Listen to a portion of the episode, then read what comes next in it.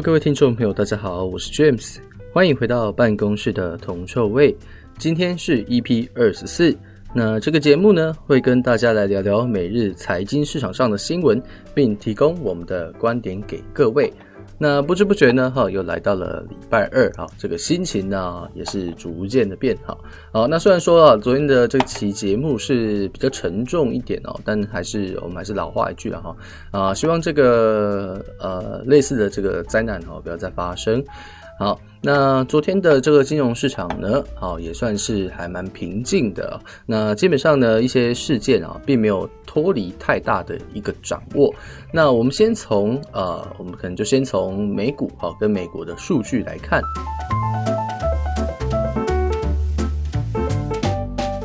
好，那昨天四月五号，美国的这个经济数据表现还是算相对的亮眼。三月的 ISM 非制造业的 PMI 哈上飙升到了这个六三点七哦，啊，这可以说是一个非常非常高的数字哦，创下了从一九九七年呢以来的这个最高纪录。哦，那这个股市的信心呢，相对的就是怎么样哈，受到了这个提振。好，那虽然说这个美国二月的工厂订单月率虽然有下滑哦，但是现在的这个时期也算是呃比较跟以往不同嘛哈，现在呃受到这个全球疫疫情的这个影响，哦，那多多少少了哈，多多少少对这个供应面哦是有点冲击的啊，所以说这个市场似乎也没有对这个工厂订单月率的下滑啊有一个比较过分的一个反应哦。那在 ISM 非制造业 PMI 飙升的一个情况下哦，股市的信心基本还是维持乐观。那昨天呢，美股的四大指数也是携手上涨啊。那道琼工业指数的话呢，好上涨了三七三点九八点啊，那涨幅大概。介于好百分之一点一三左右，好，那收在三三五二七点幺九。那标普五百则是上涨了五八点零四点，那涨幅呢大概在幺点四四啊，百分之幺点四四啊，收在四零七七点九一。纳斯达克指数好，纳斯达克指数上涨了二二五点四九，涨幅百分之一点六七，收在一三七零五点五九。费城半导体指数上涨六五点二五点，好，涨幅将近百分之二，好，那收在三三零五点四三。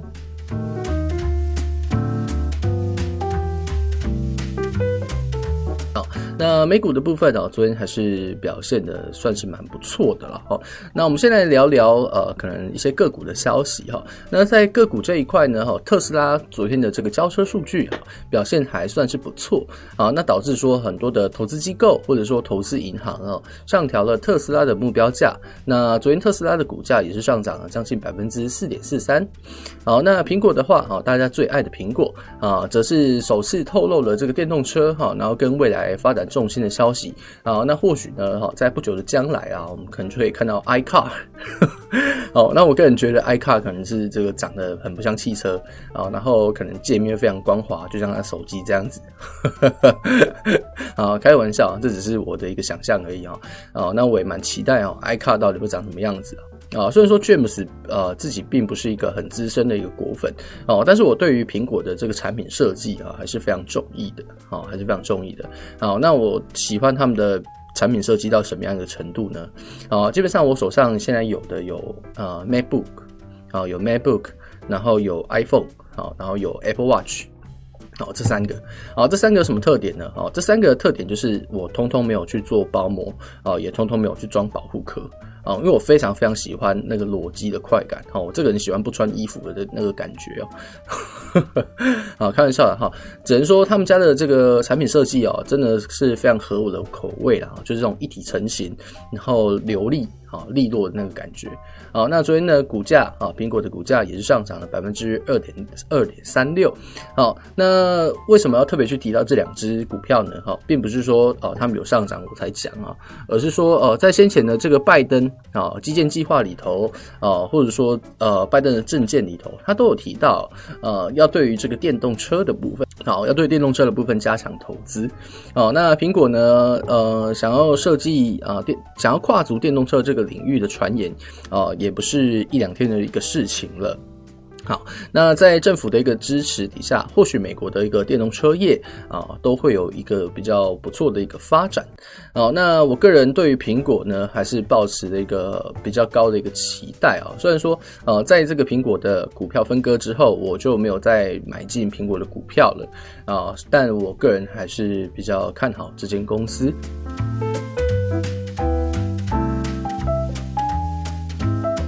好，那在这个牙膏厂啊，我们最啊呃，James 最爱嘴的这个牙膏厂英特尔呢，啊，英特尔执行长啊将会出席汽车的半导体会议，啊，那股价呢也是上涨了百分之三，好，那为什么啊英特尔参加这个半导体？啊，半导体的会议呢，股价会涨。哦，其实在于说，先前我们有提到一些消息啊，英特尔哈大概要斥资啊，大概一千亿美元啊，我有点忘记这个确切数字啊。然后会在这个亚利桑那州呢啊设立两间新的晶圆厂嘛，好，所以说英特尔也是要开始着手去扩大它的产能。好，那现在又是处于这个晶片啊晶片荒的一个时代啊，那这个英特尔如果开启了它的代工业务。啊，扩大它代工业务的这个能力的话，那当然对它未来的营收仍然还是有一个比较好的一个消息啊。所以这个英特尔的股价表现呢，其实也就像先前 James 所所说的，你回归到这个公司的本质啊，英特尔它还是算是一个不错的公司啊。虽然说它的一些呃营收被 AMD 慢慢的蚕食鲸吞啊，但是它还是有赚钱的。啊，所以说你看它现在的股价是不是就又慢慢的涨回来了？啊，所以说啊，看清楚一间公司的本质还是比较重要的。好，那虽然我经常讲它是牙膏厂，我非常我经常就会酸它，但是我觉得酸的还蛮有道理的哈，因为英特尔一直以来都在这个。呃，CPU 的市场呃有一个主宰的一个地位，好，然后因为过得太爽嘛，哦，没人跟他竞争啊，所以它的产能，好，比如说它的产能哈，它产品的效能啊，每次都是提升一点点、一点点而已哈，就像在挤牙膏一样，哦，这是我个人比较不喜欢这间公司的一个原因，好，但是它又可以帮我赚钱啊，所以我就不再多说什么了，好，那只能说这算是一个警讯啊，就是说，呃，如果一间独占的企业啊。啊，他爽太久哦，或者是或者是这个呃疏于成长啊，疏于这个自我精进的话，哦、还是很有可能会被时代所淘汰掉的。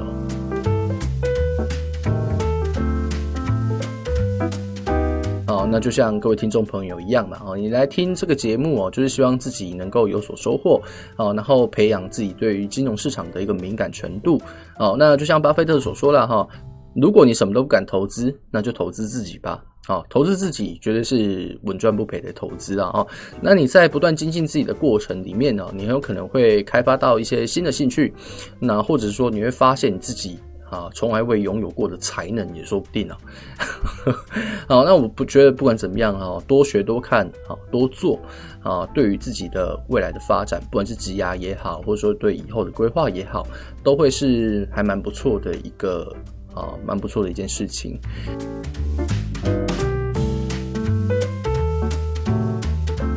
好，那个股的方面啊，最后我们再补充一下，这个大家比较 啊比较喜欢追踪的这个迷因股哈，GME 啊，GameStop。好，那 GameStop 呢，哈，出售了大概哈，打算出售了，还没有打算啊，还没有真的出售啊，是说打算哦，打算出售最多三百五十万股的普通股啊，然后来筹措这个资金。啊，来加速它公司的转型，跟强化它的这个资产负债表，哈，balance sheet，啊啊，balance sheet，啊，不是 balance sheet，啊，讲错，啊，来强调它，来强化它的资产负债表，好，那股价下跌了百分之二点三五，好，那听到这边，听众朋友可能会觉得很奇怪，哎，为什么发行股票，好，为什么发行股票筹资呢？好，股价会跌，哦，其实，呃，它没有你想象中的这么复杂，啊。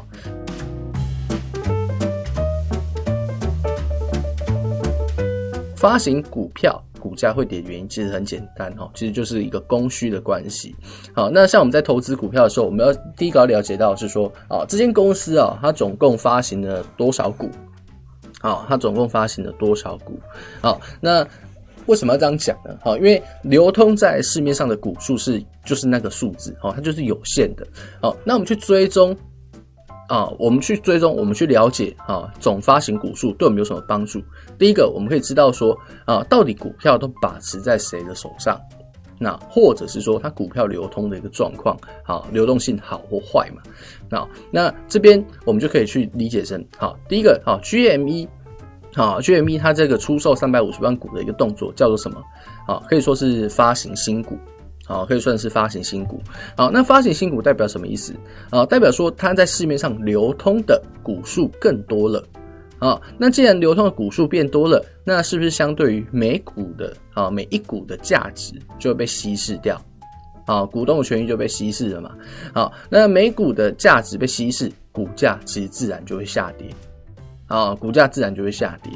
哦，但我个人认为啊，其实这个就跟分割股票是有点接近的啊，就是说总价值其实还是没有改变啊，所以还是回归到公司的本质啊。如果你认为说 GME 这间公司它未来可能转型有成的话，那或许现在的这个回落还是还还是会是一个比较不错的啊买入时机啊。啊，但是由于这个 GME 啦哈，最近这个被散户炒得有点凶啊，所以我并不太建议说在这种非常时期或者说这种风口浪尖的时候啊进场去做买入啊，因为可能风险比较大哈，波动性比较大，啊，会比较危险一点。好，那相对于这个发行新股的话，另外一个叫做什么？另外一个叫公司回购股票。好，那公司回购股票它就是反过来了嘛？好，它。公司主动减少啊，在市面上流通的这个股数啊，在市面上流通的这个股数啊，那减少流通的股数代表什么意思？啊，代表说流通的股数变少了，哈，好像在讲废话，对不对？好，那既然流通的股数变少了，那每股的价值啊就会相对的提升，所以通常啊回购股票啊股价啊会有上涨的一个情况。好，所以呢，啊，其实回购股票哈，跟发行新股啊，对股价的影响就在于啊，从供需面啊去做调节，好，来对股价造成上涨或下跌的一个影响。好，那比如说了哈，比如说呃，我们以台湾的公司来讲啊，比如说那个大力光，好，然后跟红海来比，好，那红海发行的股数非常非常的多，啊，非常非常的多。啊，那多到什么样程度啊？多到说它的价值啊，我说它股价基本上啊没有什么太大的一个变化啊。那我那时候看鸿海的股价，大概还落在每一股八十五到八十六块左右。好，可是大立光呢？好，大立光由于它发行的股数不多，哦，它发行的股数不多，导致说它的股价可以冲到非常非常高的价格，甚至可以来到了千元以上。哦，这就是流通股数多寡。啊的多寡对股价造成的一个差别哦，好，所以说啊，所以说流通的股数越多啊，股价啊每股的价值就越容易被稀释。好，那如果说流通的股数越少，那股价理所当然上涨的空间就可能有比较多一点。好，那这个是啊股票的供需啊股票的供需数目啊对股价的一个影响。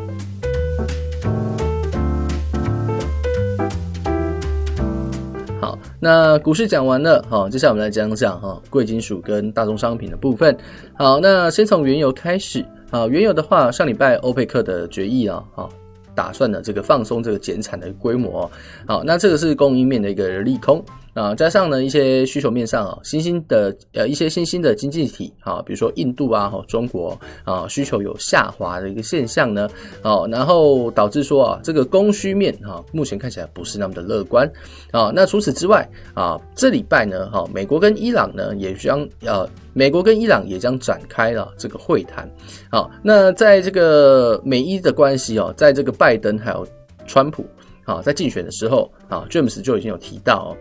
啊，拜登跟特朗普啊，跟川普相比，他比较没有那么疯，啊，他比较没有那么疯，好，所以很多的事情哦，都会从外交的角度去做解决。好，那现在拜登上任啦，哈，那也似乎事态都慢慢的往理性的这个方向去做进展。好，那在这样的影响之下，啊，市场上就开始预期说，哎，或许美国对伊朗的制裁，啊，或许美国对伊朗的制裁啊，将会逐渐的放宽，那这会导致什么？啊，就会导致什么情况呢？这会导致说，伊朗啊，它的出口原油禁令啊，慢慢的去放松。那它先前被限制的这些产能呢，啊，就会慢慢的回到市场。那伊朗一天的产量大概是多少呢？好，其实算蛮多的哦。伊朗一天的产量就可以将近高达两百万桶。啊，所以某种程度上，如果美伊之间的关系缓解啊，那未来原油的供应面还是会出现压力的啊，那这也是为什么啊昨天油价呢，哈稍微有往下修正的一个原因。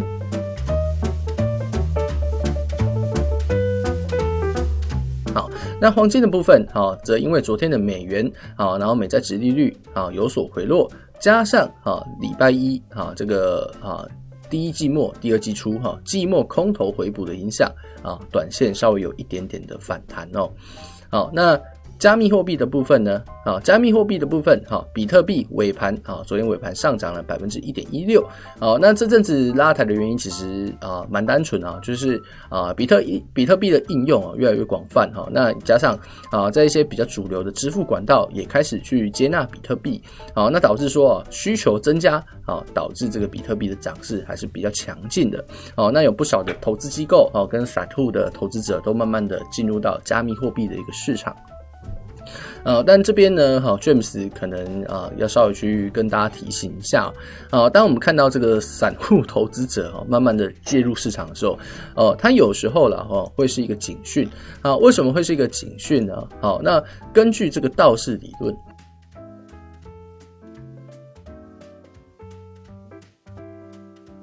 啊，根据这个道氏理论呢，啊，不是这个赶僵尸的道士哈，是这个人姓道，啊，这个人姓道。啊，道这个姓氏啊，道氏理论啊，道氏理论呢，哈，它把趋势啊分成三个阶段啊，第一个叫做承接，第二个叫大众参与，第三个叫做出货。那这分别代表什么意思呢？好，首先我们来讲承接的阶段。好，承接的阶段代表什么？代表所谓精明的投资人进场。好，那这些精明的投资人，就比如说什么？比如说一些专业的避险基金。啊，对冲基金啊，一些精啊精明的私募啊，私募经理人啊，那这个就叫做所谓的一个聪明钱啊，叫做所谓一个聪明钱哦。它在这个比特币啊哦还没有开始大涨之前，啊，甚至在筑底的这个阶段呢啊，就开始陆陆续续去做买进。好，在大家都还没有发现多头市场要开起来的时候，在多头市场才稍微萌芽的时候，它就已经介入到市场里面的。好，那这个这一步通常也是比较难去追踪的啊，因为毕竟聪明钱他手中掌有的资源跟他的分析能力，跟像我们这种死老百姓，那或者说一些大众投资者来讲，哦，他是没有办法相提并论的啊。那这更别提说啊，这个啊聪明钱呢背后通常有一个比较大的研究团队哦。好，那第二个叫做大众参与。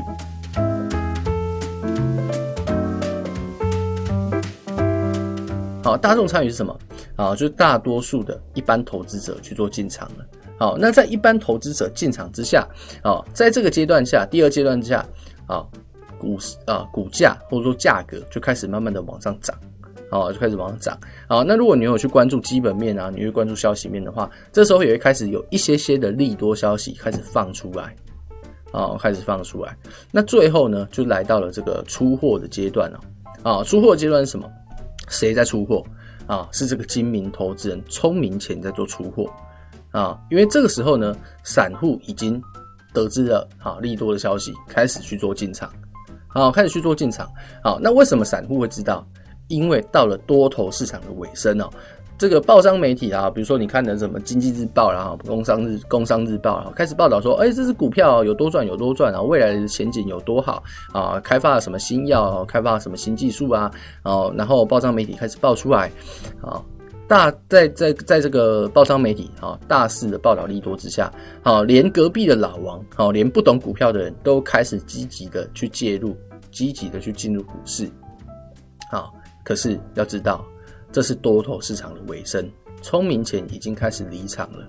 那剩下的是什么？剩下的就是散户啊，韭菜啊，来去抬轿了，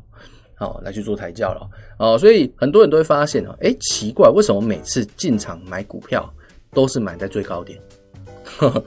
好，为什么每次买股票都是买在最高点？哦，其实多多少少哈，就是受到这个啊啊，受到这个市场承接阶段的影响哦，很多人进去买股票。原因是什么？哎、很多人跟他讲说这只股票会涨，啊，报纸都说这只股票会涨，结果嘞，你去看报纸，你跟着报纸去做，你每次都怎么样？你每次都做错，每次都买在高点，啊，所以我们常讲说，哎、当你隔壁的老王都知道说，这都推荐你要买哪一只股票的时候，你就知道，啊，多头市场差不多已经到了，啊，所以告诉我们什么？啊，没事不要看报纸，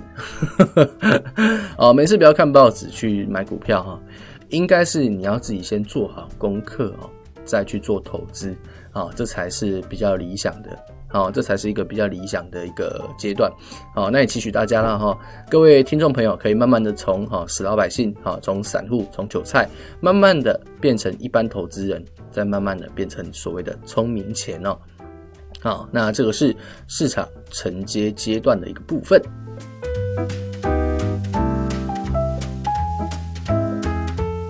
好那刚刚我们有提到，啊，我刚刚我们提到说流通股数的一个影响，好，那流通股数这个部分呢，你也是可以去注意的哦。所谓的一个这个就是东西，这个东西叫所谓的筹码面。好，那在节目开始的时候，我们有提到说，好，了解筹码面对你来讲有什么益处？好，就是你要去知道说股票到底都在谁的手上。好，那比如说啊，这个股票啊，大部分的股票都集中在法人哈，三大法人手上。好，那你今天你会发现哦，诶为什么啊？突然三大法人好开始怎么样呢？好，开始去减持，好，或者说开始去啊，或者说开始去卖股票，好，那这个时候会是介入市场做多的一个好机会吗？好，可能就不建议，好，可能就不一定啊。啊，因为三大法人就是所谓的一个聪明钱嘛，好，我们可以说它是啊相对的一个聪明钱。好，那今天连这些聪明钱啊都出脱股票了。哦，你这你你你这个散户，你这个老百姓，好，你进去你进去买，是不是很有可能就会买在高点？哦，是不是很有可能就会买在回落的，回落好回落或下跌波段的开始？啊，所以了解筹码面的，啊，了解筹码面啊，其实对于啊是对于这个你去啊你去进入市场的时机。其实是有一个比较不小的一个帮助吧，哈，所以我觉得，呃，玩股票跟玩期货有点比较不一样的地方是说，啊，股票啊多了多了一个所谓的一个筹码面要去看，啊，然后多啊多了啊，应该说更加看重量价的关系，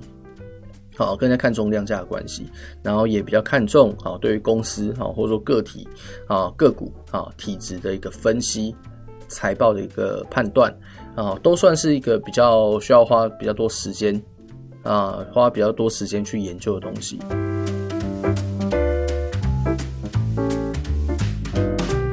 好，那其实我也觉得说，股票虽然说啊，对于一些新手投资人来讲，风险算是相对低，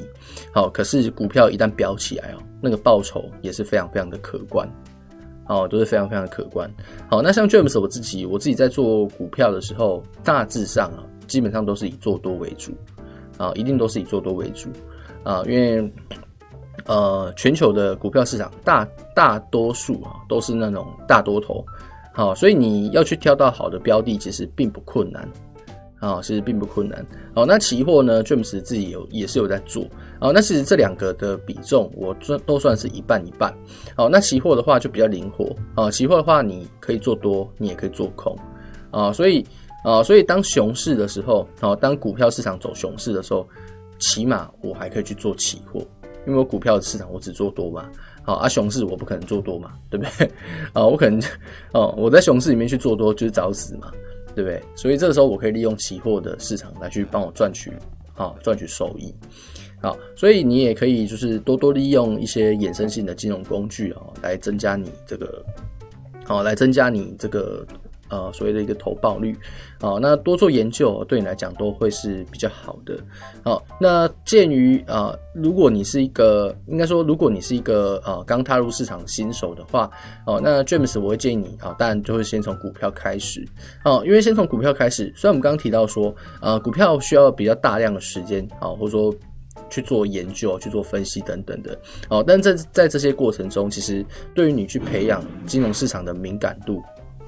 啊，对于培养金融市场敏感度，有一个非常非常快速的一个效果啊，所以简单来讲，就有点像是倒吃甘蔗了哈，有点像是一个倒吃甘蔗的过程。好，那一开始学习一定是会比较痛苦的，好，但是你一旦熬过来哦，你就会有比较多的一些收获。不管你最终是赚钱还是赔钱啊，赚钱当然是好事啊，那就算是赔钱，你起码也是买到一些经验。好，那我觉得无论如何啊，都是都是一个比较不错的。好，都是一个比较不错的一个过程。